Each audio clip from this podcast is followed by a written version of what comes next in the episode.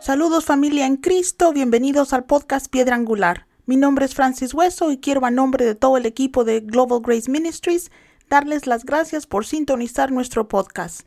Hoy comenzamos una serie nueva titulada Progresando en la Adversidad. Con todo lo que está pasando en el mundo últimamente, sentí compartir con ustedes unas cuantas estrategias para enseñarles cómo no únicamente sobrevivir los días difíciles que estamos viviendo, sino progresar en ellos. ¿Cómo podemos salir adelante enfrentando la pérdida de niños inocentes como lo que acaba de suceder en Uvalde, Texas? ¿Cómo podemos vencer la ansiedad que puede surgir de la inflación que estamos enfrentando todos? ¿Cómo superamos las secuelas de las pérdidas que sufrimos por la pandemia? En esta serie vamos a tomar unas cuantas semanas para compartir estrategias que nos da la Biblia para no únicamente salir adelante en tiempos de dolor, sino ser luz en las tinieblas para este mundo que enfrenta tanto sufrimiento. Juan 16:33 nos dice, Estas cosas os he hablado para que en mí tengáis paz. En el mundo tendréis aflicción, pero confiad, yo he vencido al mundo. Cristo sabía que en la vida todos íbamos a enfrentar aflicciones, pero para que tengamos paz nos recuerda que Él ha vencido a estas aflicciones. Cristo en la cruz venció toda la adversidad que podamos enfrentar, y como nosotros los creyentes estamos en Él, nosotros podemos enfrentar toda adversidad que la vida ponga en nuestro camino.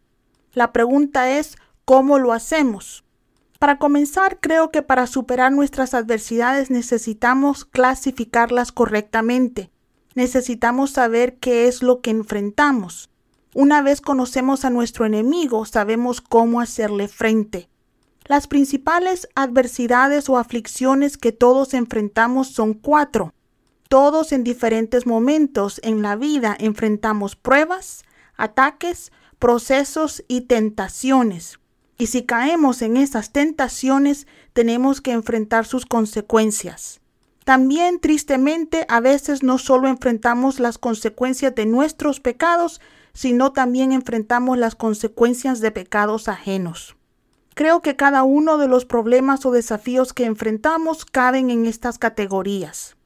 Por lo tanto, en los siguientes episodios vamos a estar hablando sobre cómo enfrentar bíblicamente cada uno de ellos y les voy a enseñar cómo distinguir sus adversidades y también les voy a estar compartiendo estrategias y recursos para vencerlas. Para empezar, tenemos que entender que los creyentes no debemos enfrentar nuestros problemas como lo hace la gente del mundo. Segunda de Corintios 10:3 nos dice, pues aunque vivimos en el mundo, no libramos batallas como lo hace el mundo. Sinceramente, no sé ni cómo algunas personas superan su dolor sin la ayuda de Dios. Pero lo bueno es que nosotros no tenemos que hacerlo solos tenemos al Espíritu Santo caminando con nosotros y Él nos ayuda a encontrar en la palabra de Dios la fortaleza, la sabiduría y las estrategias que necesitamos para salir adelante en la vida. Ya dicho esto, quiero darles las definiciones de cada una de las adversidades o desafíos que podamos enfrentar. Y luego vamos a ir también compartiendo con ustedes cómo enfrentar cada una de ellas. Primeramente quiero discutir lo que la Biblia llama pruebas o aflicciones. Por vivir en un mundo roto, todos los creyentes y los no creyentes enfrentamos dificultades. Santiago 1, 2 y 3 nos dice, Hermanos míos, considérense muy dichosos cuando tengan que enfrentarse con diversas pruebas, pues ya saben que la prueba de su fe produce constancia. En mi opinión, hay dos clases de pruebas que podemos enfrentar. La primera es permitida por Dios para probar nuestra fe, no para que Él sepa el nivel de fe nuestro, sino para que nosotros sepamos lo fuerte o lo débil que estamos en fe. La otra clase de prueba, mis hermanos, es simplemente la dificultad de, como les dije, ofrece vivir en este mundo de pecado. La pandemia y ahora la inflación que todos estamos viviendo son problemas que no distinguen ni nuestra edad, ni sexo, estado civil o fe religiosa. La mayoría de seres humanos en este mundo fuimos afectados en diversos niveles por la pandemia y ahora por la inflación. Esos son problemas que llamamos pruebas o dificultades. Más adelante pienso enfocar un episodio completo para hablar de cada aflicción y de cómo vencerla, pero en este episodio únicamente les diré que vencemos las pruebas parándonos en las promesas de Dios. La siguiente dificultad que los creyentes en Cristo enfrentamos son los ataques del diablo, nuestro enemigo. Familia, no importa si ustedes se meten con el diablo o no, si ustedes son creyentes, Satanás los va a atacar. Desde el momento en que vinimos a Cristo, cada uno de nosotros entró en guerra contra Satanás. Concerniente a cómo enfrentamos los ataques del diablo, tengo que decirles que tenemos dos opciones. O nos defendemos de sus ataques y lo vencemos con guerra espiritual, o nos dejamos apalear por Satanás. Algunos creyentes piensan que si no mencionan su nombre, Satanás los va a dejar en paz, pero eso no es lo que dice la Biblia. Efesios 6 del 12 al 14 nos dice, porque nuestra lucha no es contra seres humanos, sino contra poderes, contra autoridades, contra potestades que dominan este mundo de tinieblas, contra fuerzas espirituales malignas en las regiones celestiales. Por lo tanto, pónganse toda la armadura de Dios para que cuando llegue el día malo puedan resistir hasta el fin con firmeza. Mire que no dice si llega el día malo, sino que dice cuando llegue el día malo. ¿Cómo vencemos los ataques de Satanás? Tomando nuestra autoridad, tomando esa armadura de Dios y guerreando contra nuestro enemigo. La siguiente adversidad que enfrenta todo creyente son los procesos de Dios. Hijos de Dios, el principal ministerio del Espíritu Santo en nuestras vidas es nuestra madurez. Él es quien se encarga de que cada día usted y yo nos parezcamos más a Cristo. Sería lindo si nosotros fuéramos tan dóciles como lo es Él y maduráramos espiritualmente únicamente con conocer la palabra de Dios. Tristemente conozco a varias personas que conocen la Biblia extremadamente bien, pero no la viven. Por lo tanto, para que vayamos de gloria en gloria, Dios permite que pasemos por temporadas de procesos. Estos son tiempos difíciles que no vienen a nosotros porque el diablo nos odie, porque la situación económica de nuestro país sea difícil o porque estemos en pecado. Estos tiempos son temporadas en las cuales Dios nos manda al desierto. Si usted le ha servido a Dios ya por algún tiempo, me va a entenderle de lo que estoy hablando cuando menciono a esas temporadas que muchos llaman las noches oscuras del alma.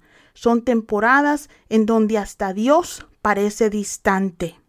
Voy a discutir más sobre el tema cuando hablemos de él en un episodio completo, pero por ahora les diré que la única forma de acabar un proceso de Dios es pasando por él. No importa cuánto oremos, ayunemos o reprendamos. Si la adversidad que estamos pasando tiene el propósito de ayudarnos a madurar, no va a terminar hasta que Dios haya logrado lo que Él quiere hacer en nuestros corazones. Lo único que podemos hacer es agarrarnos de su mano y pedirle fortaleza para pasar por ese proceso. Uno de los más duros procesos de Dios que la Biblia relata es el de Cristo en el Getsemaní. Marcos 14, 35 y 36 nos dicen, yendo un poco más allá, se postró en tierra y empezó a orar que, de ser posible, no tuviera él que pasar por aquella hora. Decía, Abba, Padre, todo es posible para ti. No me hagas beber este trago amargo, pero no sea lo que yo quiero, sino lo que tú quieres. Si estás pasando por un proceso de Dios en este momento, ten fe todo proceso de Dios llega a su fin y cuando termina nos parecemos más a Cristo. Así que no te des por vencido, el dolor vale la pena. También es importante definir la tentación y sus consecuencias. El diccionario define la tentación como el deseo de hacer algo, especialmente algo malo o insensato. La definición bíblica de tentación es una situación en donde el diablo nos presenta una experiencia o un desafío para escoger entre fidelidad o infidelidad a la palabra de Dios. En otras palabras, cada vez que somos tentados tenemos la opción de obedecer o desobedecer a Dios. Es importante que recordemos que el diablo nada más nos puede tentar a pecar. Él no nos puede obligar a pecar. También recordemos que la Biblia nos dice que Dios no tienta a nadie. En otras palabras, los que escogemos caer o no en la tentación somos nosotros. Muchas personas le echan la culpa al diablo por su pecado, pero tristemente eso no es más que una excusa. Nadie es obligado a pecar. Santiago 1, 14 y 15 nos dice, todo lo contrario, cada uno es tentado cuando sus propios malos deseos lo arrastran y seducen. Luego, cuando el deseo ha concebido, engendra el pecado, y el pecado, una vez ha sido consumado, da a luz la muerte. En estos versículos se nos dice claramente que cuando pecamos lo hacemos porque nuestros malos deseos nos arrastran. Fíjense también que aquí la Biblia nos explica que únicamente pecamos cuando nuestro deseo ha concebido. En otras palabras, no es pecado ser tentado.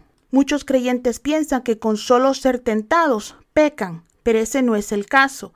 Para pecar tenemos que caer en una tentación. Por eso es que lastimar a alguien por accidente no es pecado, pero lastimar a alguien a propósito sí lo es. También los mismos versos nos dicen que todo pecado una vez ha sido consumado produce muerte. En otras palabras, no podemos evitar las consecuencias de nuestros pecados. Hay padres que tratan de evitar las consecuencias de los pecados de sus hijos, sin saber que lo único que están haciendo es hacer más grave el problema para esos muchachos a los cuales quieren proteger. Si usted ama a sus hijos, no trate de evitarles las consecuencias de sus malas decisiones. Mejor enséñeles desde pequeños que la paga del pecado es muerte. La única forma de vencer una tentación es vivir aferrados a Cristo, y la forma de lidiar con las consecuencias de nuestros pecados es arrepintiéndonos de ellos. También voy a profundizarme más en este tema cuando hablemos de Él en un episodio futuro. Por lo pronto mi oración es que el Señor me dé la sabiduría para enseñarles de forma práctica a reconocer fácilmente las diferencias, por ejemplo, de un ataque del diablo y un proceso de Dios.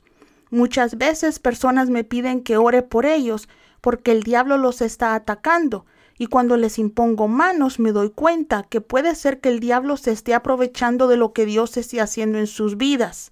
Pero en realidad lo que está pasando es que Dios está tratando de llevarlos a un nivel más alto de conocimiento. Les doy un ejemplo. Hace algún tiempo un amigo mío perdió su trabajo y por esa pérdida terminó perdiendo hasta su casa. Sinceramente pasó un tiempo financiero bien difícil. Mi amigo es un varón de Dios muy generoso y a todos los que estábamos orando por él no entendíamos por qué Dios no abría puertas para este hombre de Dios. En medio de todo esto, el diablo comenzó a atormentarlo, poniendo en dudas la fidelidad de Dios. Para hacerles una historia larga corta, les tengo que decir que mi amigo pasó no meses, sino dos tristes años en este proceso. No fue hasta que él dejó de escuchar las tretas del diablo, dejó de reprender y de hacer guerra espiritual, y se tiró a la misericordia de Dios, diciéndole a Dios que no importaba lo que él perdiera, que todavía lo iba a adorar, que todavía iba a dar y ahora lo conocía como su proveedor absoluto, que su situación comenzó a cambiar. Verán, mi amigo estaba acostumbrado a hacer todo en sus fuerzas. Le pedía a Dios fuerzas para salir adelante financieramente y hasta que el proceso comenzó, su trabajo había sido su fuente de ingresos. Dios en su misericordia quería llevar a mi amigo a un nivel diferente y liberarlo de su dependencia en su trabajo. Ahora él sabe que Dios es quien le provee, que no importa si lo pierde todo, porque en Dios nada está perdido. Por pensar que lo que le ocurría era un ataque del diablo, mi amigo desperdició tiempo y pasó mucho dolor.